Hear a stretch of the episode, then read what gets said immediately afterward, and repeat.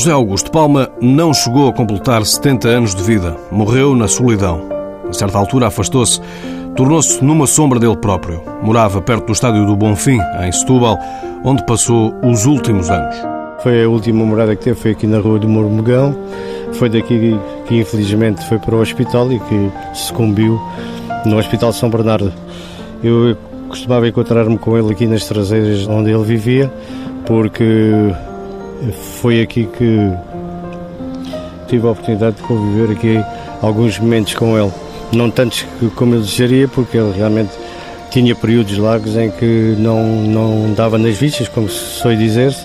Ele refugiava-se um bocadinho, um, tornou-se um introvertido, coisa que não era na altura.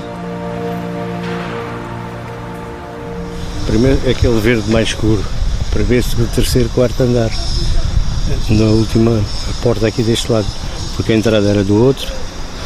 Um, dois, três, quatro, ele era a última, a última casa. Estamos mesmo aqui em frente ao, ao, estádio, não é? É mesmo. Fernando Tomé, um símbolo do Vitória e do Sporting, lembra os poucos contactos que foi mantendo com o primo afastado. Notava-se que lhe faltava qualquer coisa. Se calhar o, o aconchego familiar, a mãe também faleceu aqui há uns anos e ele vivia e viveu muitos anos com a, com, com a mãe e talvez a pessoa mais íntima que ele tinha tinha desaparecido e ele a partir dessa altura entregou-se, como sei dizer-se, à vida de uma forma e de uma maneira que nunca pensaríamos que fosse possível porque se refugiou realmente em outras situações, em outras coisas que lhe foram fatais. Palma exprimia-se com dificuldade, escondeu-se do mundo já não era afinal o mesmo homem que foi responsável técnico por aquilo que muitos consideram a primeira academia de futebol em Portugal, quase 40 anos antes dos grandes clubes deitarem mãos à obra. António Pacheco, antigo jogador do Benfica e do Sporting, não tem dúvidas. Eu acho que o que se passou connosco na Torralta no final dos anos 70 e princípio dos anos 80, isto se fosse num país a sério e desenvolvido, a Torralta teria sido, sem dúvida alguma, a melhor escola de formação a nível mundial que eu duvido que alguém tivesse tantas condições como nós. E elas eram subaproveitadas, eram aproveitadas no dia a dia, mas do ponto de vista de, de projeto era uma coisa subaproveitada. Pronto, nunca ninguém, se alguém chegasse aqui e pensasse assim, vamos investir nisto e apostar, pronto, nem o Ajax, nem ninguém, ninguém, eu não tenho, eu não tenho conhecimento de tantas e tão boas condições como a Torralta nos dava, estamos a falar há, há quase 40 anos atrás. Reconhecido por inúmeras personalidades do futebol, como Jesualdo Ferreira, Manuel José ou José Augusto, o Mr. Palma, que moldou tanto talento em tão pouco tempo, morreu a 9 de outubro. Foi cremado, tudo rápido, sem tempo, para uma última homenagem, como assinala Fernando Tomé. Mas foi pena porque não, foi, não foi prestada a última homenagem para aqueles que, que, que eram amigos dele e que gostavam dele e de certeza absoluta que se ele tivesse estado aqui numa capela que teria ido lá muita gente, né? fazer uh, as últimas despedidas ao corpo. E assim não deu tempo a nada. Alentejano de Alcácer do Sal, Palma jogou nas camadas jovens do Benfica nos anos 60 de Principianta Júnior. Continuou a carreira nos escalões secundários, Desportivo de Beja, Sintrença, Almada, Vasta Gama de Sines e pendurou as chuteiras no Grupo Desportivo Torralta. Na Praia de Alvor, perto do complexo turístico de massas sonhado pelos irmãos Agostinho e José da Silva, José Augusto Palma desenvolveu a vocação de treinador. Daniel Granadeiro foi o adjunto, o braço direito. Para mim, acho que foi a Trota foi a primeira equipa a ter uma academia, como eles chamam agora, porque aquilo foi ao cabo. A Trota dava umas condições que as outras equipas nenhuma tinha na altura um bom campo, bom campos para treinar, uh, tanto em Troia como os, os cérebros torneios de Troia, que nem falei nisso, né? Que era convidado o Betis Filho, Sevilha, onde, onde os meus árbitros do, do, do, do, do país naquela altura também iam para esse torneio. Era o torneio internacional de Troia, tudo organizado por António Silva. Rui Santos, comentador da SIC Notícias, acompanhou intensamente o futebol de formação nesses anos que antecederam uns mundiais de Riad e Lisboa e encontra aqui o embrião do conceito em Portugal. Se nós fizermos comparações com aquilo que já eram na altura na Europa uh, os principais uh, centros de estágio? Obviamente que não, mas em termos, lá está, em miniatura, em termos de conceito, em termos de espírito, uh, nenhuma dúvida em concordar com isso. O Estádio dos Irmãos, fundado em 1972 nos arredores de Portimão, tinha espaço para um milhar de pessoas. Essas instalações, com campo relevado, fizeram a diferença quando António Pacheco tinha 12 anos e começou a jogar futebol no Torralta. Era uma coisa do outro mundo, porque transportes, se, equipa era, se as equipas eram compostas de trabalhadores, havia os transportes, eles almoçavam ou jantavam na, na empresa, trabalhavam na empresa, utilizavam os transportes, iam treinar ou estudavam. Portanto, tinha, havia aqui as condições todas para, para formar um, equipas jovens, que nunca tinha, que só via nos séniores, só via em séniores. E eles começaram a formar iniciados juvenis e júniores, depois começou a vir pessoal de fora, porque eles tinham as condições todas, alojamento, a roupa, a lavandaria tratava da roupa, tinham as refeições através dos restaurantes que a empresa tinha. E algum subsídio também. E davam um subsídio. E depois havia os jogadores estudantes e os jogadores trabalhadores. Mário Moço, o atual treinador do Juvenis do Vitória Futebol Clube, deixou Setúbal aos 15 anos. A Torralta dava-nos tudo. Portanto, pagavam-nos tudo, ainda dava o subsídio que a gente não precisava. Era só para os nossos gastos. Na altura, quando eu fui para lá em 1985, davam-me 4 contos. Portanto, foi o primeiro subsídio que eu recebi através do futebol. Tinha direito ao restaurante, tinha direito à estadia, à torre, tínhamos direito às piscinas, às discotecas, a tudo. Tudo. A gente praticamente não, não gastava dinheiro. E depois ainda nos davam um subsídio de 4 contos. Rui Manuel, ex-Futebol Clube do Porto, saiu de Sagres com 16 anos. Apareceu a hipótese de treinar o Sporting. Fiz uns, uns treinos lá. Pronto, como era o segundo ano de juvenil, não quiseram. Entretanto, já o, o Palma me tinha contactado. Foram lá à casa a Sagres, foram buscar e eu vim com o saco. Cheguei ali, estavam eles a treinar na altura. Pronto, e aquilo só o só aquele cheiro ali, parecia que ele estava em casa, sentia-me em casa. Era uma coisa anormal, porque uma pessoa, qualquer um que chegasse aqui, ambientava-se, parecia que estava em casa e era uma família. Décio Barroso jogou com Paulo Futre nas seleções mais jovens, fez carreira em Portugal, com destaque para o Rio Ave e Portimonense na primeira divisão. Hoje é empresário em Londres. Muito jogador e muito, muita, criança que, que ambicionava ir para a Torralta e, e, e usufruir de tudo aquilo, porque aquilo era, era realmente um, uma academia que hoje, se calhar, há, pronto, já há, existem, eh, hoje existem, mas na altura era ao nível dos grandes. Eu acabei por confirmar, porque eu depois acabei por, por sair da Torralta e ir para o Benfica, e posso dizer que a Torralta, em, termos de, de, academia, era muito superior a um, a um Benfica. Nos anos 70, 80, eh, era o Sporting que, que, que liderava em termos de, de formação. Mas hum, a Torralta nunca ficou atrás de, dos grandes em termos de formação. Posso fazer aqui uma entrevista? Aqui aos, aos senhores jornalistas. a mim tudo. Vocês aqui uma casa do Benfica como esta? António Silva, administrador da empresa e presidente do clube, foi quem deu carta branca a palma para colocar o grupo desportivo Torralta entre a elite do futebol juvenil gostava muito de futebol e via que realmente ali havia condições para poder movimentar todos esses atletas. E, além disso, dava uma outra expressão à Torralta, porque era através também do futebol que se estabelecia na publicidade. A Torralta era falada nos jornais e isso dava-lhe realmente uma certa publicidade acompanhada, enfim, do, do resto do desenvolvimento que existia. No início dos anos 80, o então selecionador José Augusto foi apanhado de surpresa. Foi realmente a grande surpresa que eu tive como selecionador nacional naquela altura. Havia, havia realmente o Sporting e o Benfica e o Belenços também, trabalhavam bem nas camadas, eh, nas camadas inferiores, mas a Torralta, por via, enfim, eh, das suas condições que tinha, quer no Algarve, quer, quer aqui na Troia, tinha realmente condições excepcionais para poder manter a evolução de, de, determinados jogadores, como foi o caso, não é? A Torralta tinha e prestava realmente um serviço extraordinário à, ao desenvolvimento de, do futebol júnior. A TSF tentou contactar António Silva, mas sem sucesso. O jornalista Rui Santos acompanhou dois europeus de escalões mais jovens. Nessa altura, as condições eram super precárias. Um, e mais importância tinha o trabalho que foi desenvolvido, neste caso, pelo, pelo Torralta. Eu lembro-me claramente de ter feito eh, dois campeonatos eh, da Europa, fases finais, um em, em 1982 na Finlândia e outro em 1984 na então União Soviética, em que estiveram nesses dois campeonatos um total de quatro jogadores eh, da Torre Alta.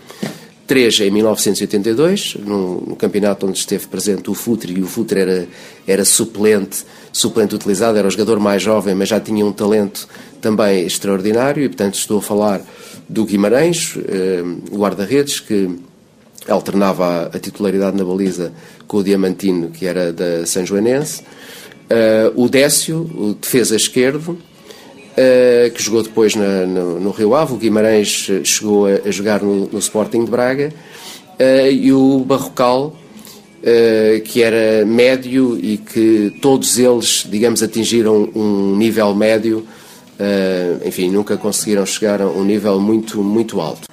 Uh, e em 1984, uh, o, o, jogador que fazia parte dessa seleção, numa seleção que tinha designadamente também o Futre, mas o Fernando Mendes, o Caetano, o Samuel, o Germano, uh, nessa seleção, ambas treinadas pelo José Augusto, jogavam o Seca, que depois, enfim, também tinha talento, mas não atingiu um, um, um grande nível. Mas isto para dizer que, na altura, muito por força daquilo que foi o entusiasmo, o empenho do, do Palma, uh, o, o Torralta chegou a ter aqui alguma, alguma relevância. O grande sonho de Palma era subir a equipa sénior à primeira divisão. Queria lá estar em quatro anos. Isso ficou registado numa entrevista dada pouco antes do fim do clube, decretado pelos acionistas da empresa. Era preciso juntar experiência aos muitos talentos da formação para, e vou citar, recolher os dividendos do investimento que o Torralta tem vindo a fazer nas camadas jovens. É aqui que entra Mário Narciso. Eu, quando fui para a Torralta, ia com outro intuito porque na altura a Torralta ainda era dona dos casinhos do Alvor e eu fui com o intuito de ir para o casino do Alvor porque eu era muito amigo de um famoso hoquista, o famoso Xana, que na altura era um dos responsáveis já pelo casino Estoril, na parte do jogo, e ele uh, dizia-me sempre, pá, has de acabar porque isto é bom e não sei o quê. E eu apanhei essa oportunidade e falei com o António pá, pronto, eu vou jogar, mas vocês tiram-me o curso de corpier e põem-me a trabalhar no casino da Torralta.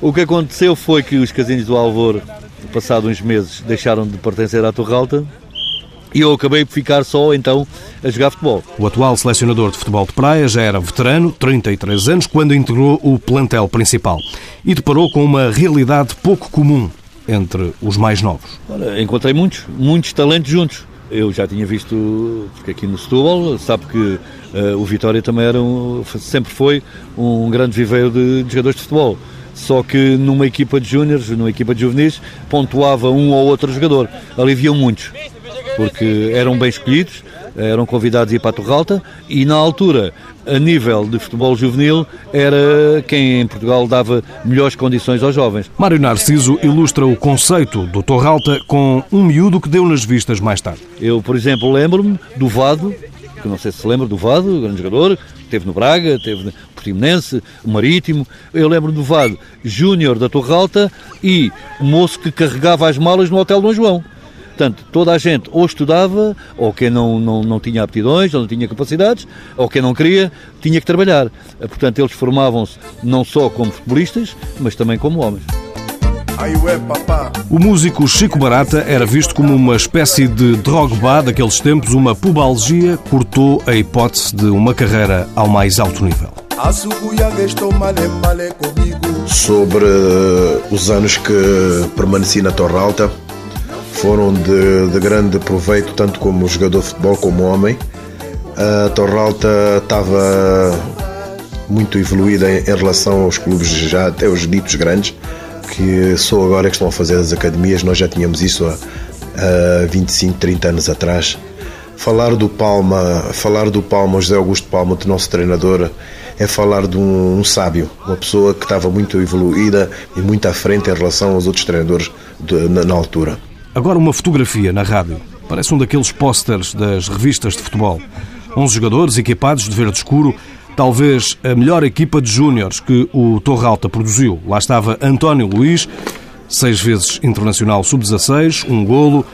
Ele guarda em dossiês esse e outros pedaços de memória. Esta imagem é no antigo Estádio da Luz e veio antes de um empate 2-2 com os Júniores do Benfica. O Arujo era da minha idade, o Barreto da minha idade. Estávamos tudo um ano acima. O Arujo, o Barreto, o Ondensa na altura era, já era júnior, eu, o Rui Manuel éramos os dois juvenis ainda, o João Bernardo era júnior, o Seg era júnior, o Vitor Pestana foi internacional no meu ano, ainda éramos juvenis, o Abelha era júnior, o Pedro, ali de Almeirim, também era júnior. E o Pacheco está na posição dele. Mais de metade, éramos seis, éramos um ano mais novos. Estávamos Jogaram... a jogar no escalão acima. Jogaram contra o Benfica, qual foi o resultado? Empatamos 2 a 2, eu, eu primeiro e o Pacheco marcou o segundo penalti. O Torralta impunha respeito onde quer que jogasse. Esta foi em Alvalade, também empatamos 1 um a 1, um, o Pacheco penalti também nesse, nesse dia. Empatamos na Luz e empatamos em Alvalade, neste ano, de Júnior. Fernando Tomé, antigo treinador dos Júniores do Sporting. Quando havia os campeonatos nacionais, era temido por todas as equipas. Eu não pode esquecer que quando eu estava a treinar em 84, 85 os Júniores do Sporting, nós jogámos com o Torralta e cada vez que jogámos com o Torralta realmente aquilo eram jogos complicadíssimos para nós porque íamos encontrar uma equipa com cabeça, tronco e membros. Neste álbum de fotografias, espaço para uma especial. Isto foi uma foto da seleção, no meu tempo lá nos treinos da seleção. Foi-me enviada por o famoso Nuno Ferrari. Mais um recorte de jornal que António Luís guarda religiosamente. Estes éramos os quatro mosqueteiros, éramos os quatro internacionais do meu ano. O Pacheco, o Vitor Pestana, eu e o Rui Manuel. Até, até levei os quatro mosqueteiros. Éramos todos da Torre Alta.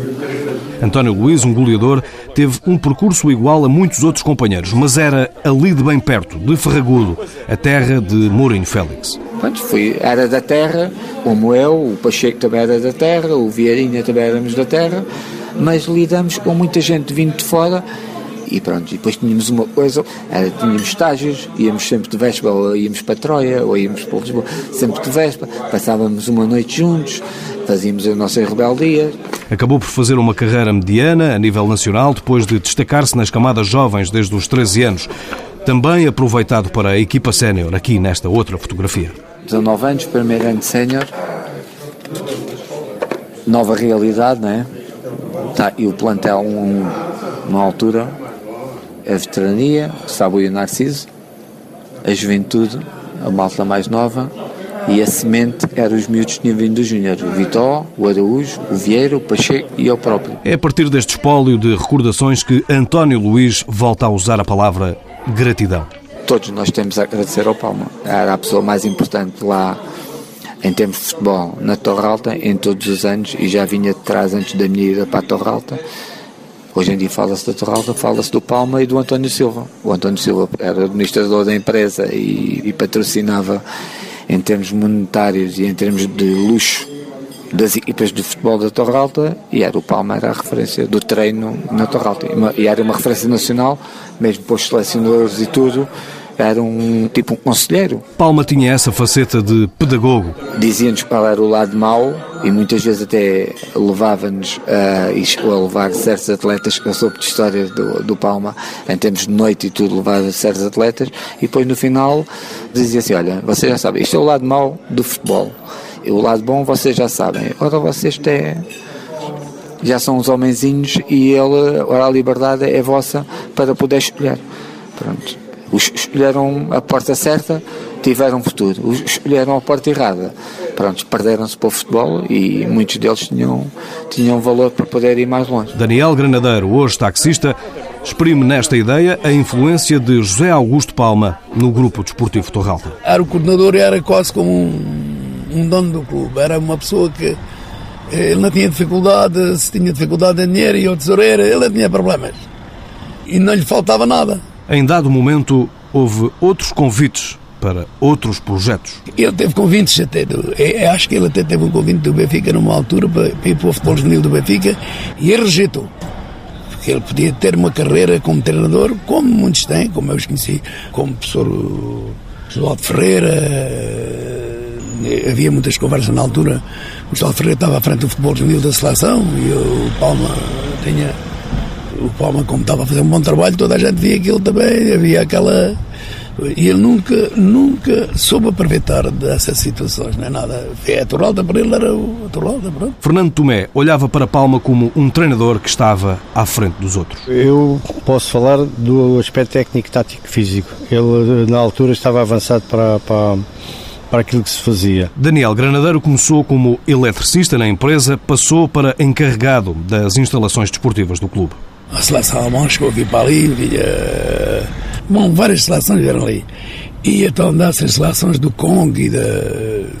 vinham para ali, como vinham as equipas alemãs, como a Colônia e outras equipas, muitas equipas. Bayern, Leverkusen. Então era o encarregado lá, onde é que tinha o senhor, que era o Aníbal, que, que era o, esse era o chefe dos homens para tratar da raiva e dessas coisas. E eu era só para lá estar para coordenar os treinos das outras equipas e dessas coisas todas. Mas ao mesmo tempo eu também fazia o meu serviço de eletricista e treinava. Eh, portanto, depois do meu trabalho, à noite, era o adjunto principal do Palma. Quer dizer, eu treinei todas as categorias da Torral. Tive em todas as, eh, as partes finais da, da, da é, com a FICA, com o Sporting. Com... Fases finais de campeonatos nacionais. Sim, exatamente. É, com a Académica, Leiria. É... Décio Barroso, o antigo defesa esquerdo do Portimonense e Rio Ave, disciplina e modernidade de conceitos faziam parte daquela escola de futebol. grupo de jovens a viver eh, seis em cada, cada apartamento. É lógico que há sempre muita coisa gira e, interessante, mas sempre com a disciplina, porque essa era também uma das facetas do Palma.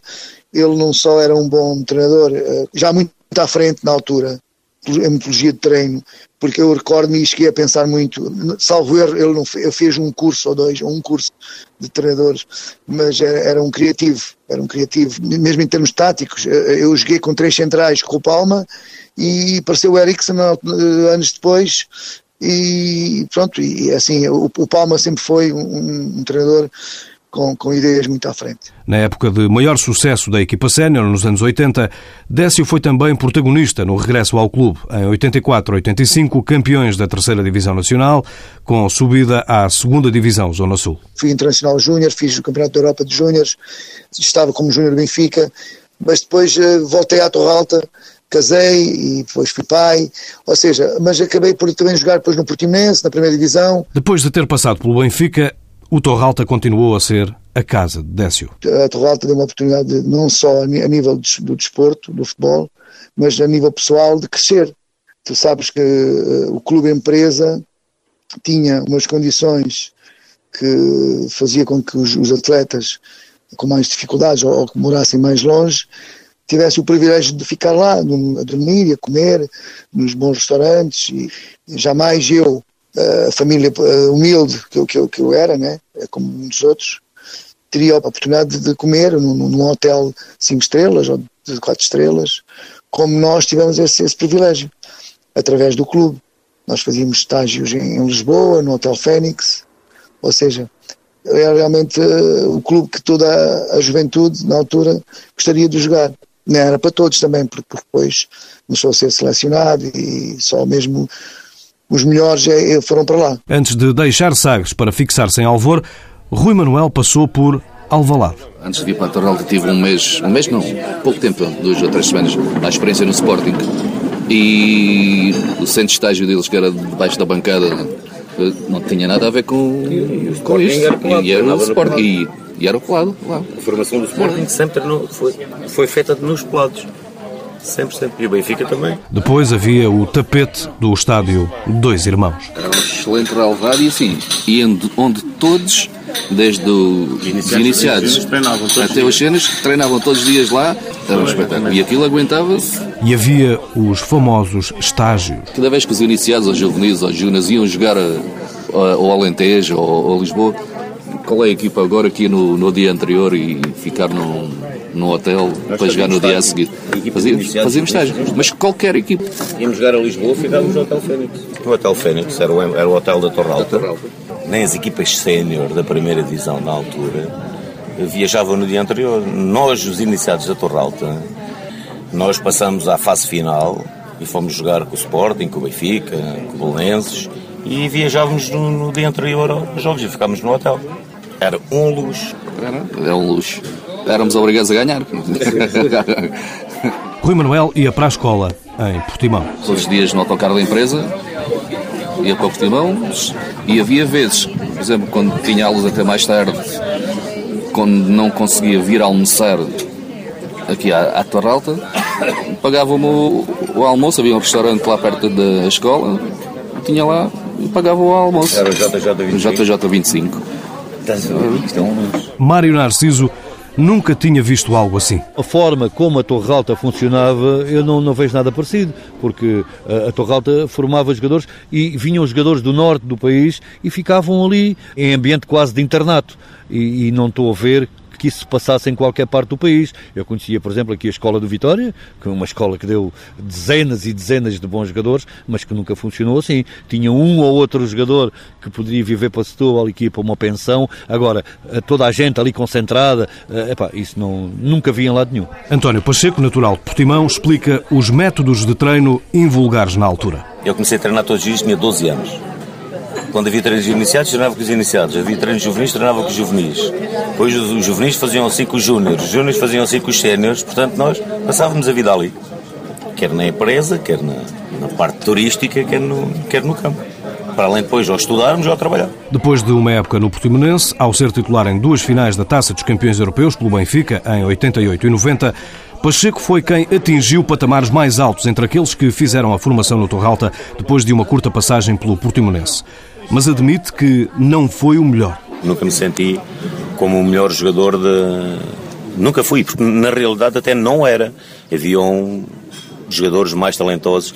Eu creio que, por exemplo, na nossa época de júniores eu achava que o Rui era muito mais preponderante e mais talentoso do que eu. Uh, haviam jogadores com capacidades enormíssimas. Rui Manuel, que chegou ao Futebol Clube do Porto, meteu-se nesta conversa. Houve jogadores que naquela altura, nos iniciados no juvenis, que eram talentos fabulosos, não é? E se calhar a, a mentalidade ou, estagnavam, ficavam por, ali, não conseguiam, não conseguiam dar o, o salto. E ele, não, ele foi, foi, foi ao contrário, foi, foi uh, subindo mais devido à capacidade dele, às características dele, à mentalidade dele. Não, era, não foi por acaso que ele chega ao Benfica, naquela altura, com a qualidade de jogadores que tinha e arrebentou.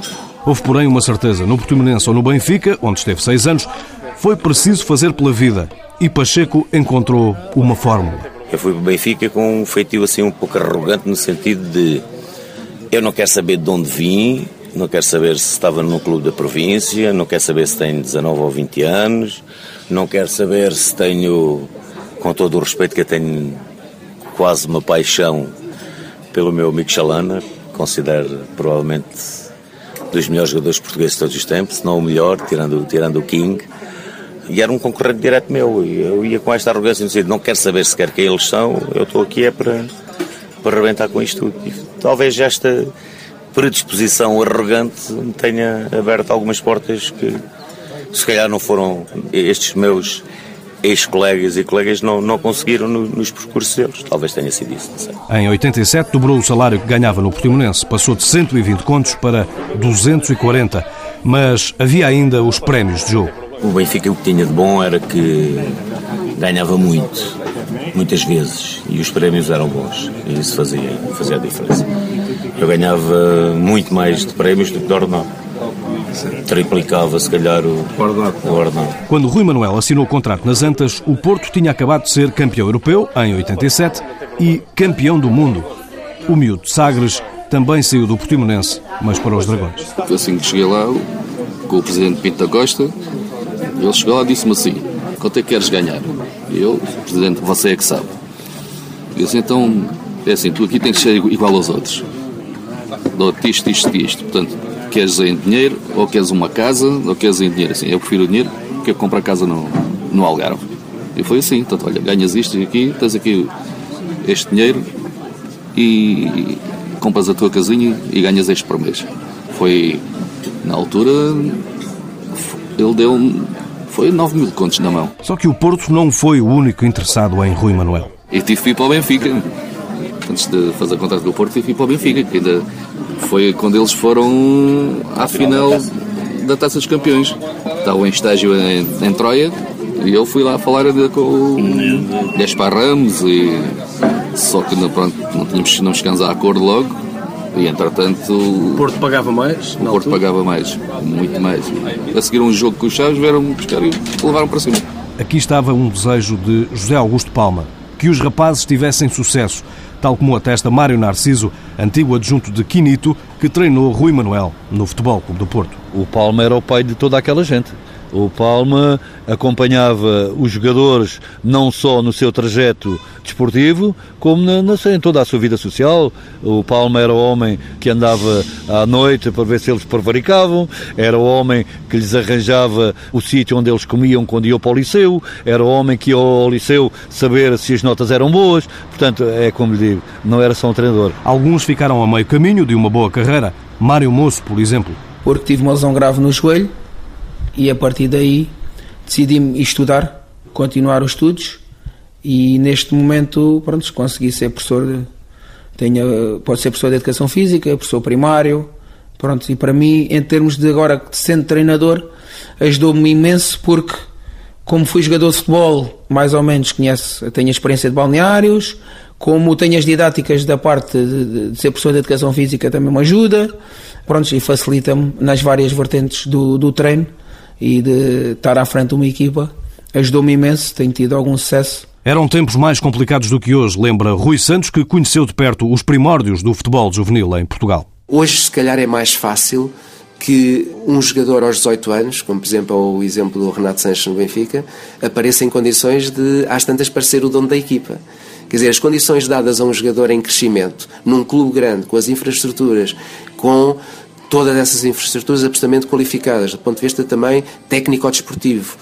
Faz com que estes jogadores cresçam, cresçam num bom ambiente, cresçam num ambiente competitivo, cresçam num ambiente profissional e, quando chegam às equipas mais representativas, consigam responder. Uhum. E eu acho que isso é bom para o futebol.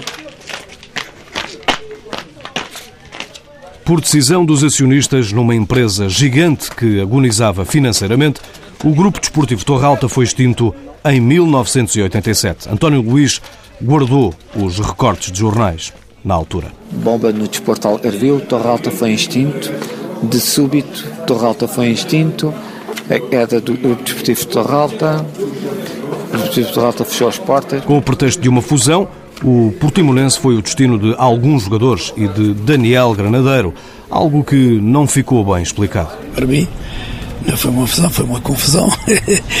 é uma rica confusão. É que a Toralta acabou mesmo, pronto, e foi isso. Daniel Granadeiro, esse, ainda trabalhou com muita gente no futebol e destaca Manuel Oliveira, um treinador que influenciou Jorge Jesus. Quando eu treinava no Portimonense era adjunto de Manuel Oliveira. À tardinha, quando eu entrava no balneário, o Jesus jogava no Almon Silêncio na altura, estava em fim de carreira, estava lá todas as tardes a falar com o Manuel Oliveira. E eu até, não quero mentir, mas até fiquei com a ideia não sei se de facto é verdade o que eu estou a dizer ou não, mas até fiquei com a ideia que a primeira equipa que ele treinou foi o Amora e que ele arranjou foi o Manuel Oliveira.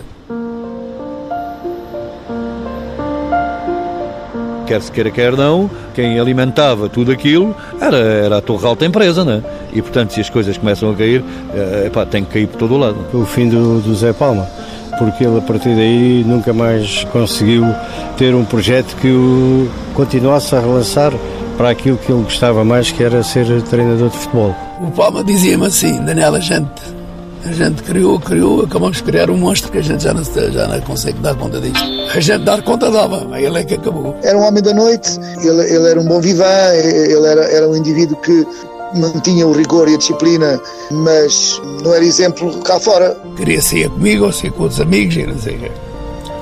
Agora e depois ia para casa e não tinha ninguém. Aquilo que eu sei, sacrificou família e sacrificou tudo mais alguma coisa pelo futebol. Desde que ele foi operado, deixou de aparecer, ou por vergonha de, de não se exprimir como outrora porque ele já ultimamente tinha uma grande dificuldade em, em articular as palavras. A vida que ele levou, uh, todos nós sabíamos que ele era um bom vivant e aquilo na qual se orgulhava. Não foi só a queda da Torre Alta, com a queda da Torre Alta, e isto se calhar quase para terminar, foi também a queda do Zé Palma. O fumar muito, o beber algumas vezes demasiado, teve que ser operado à língua e com um problema grave que teve, e a partir daí as coisas ficaram mais perigosas para ele até o ponto de ter desaparecido para sempre.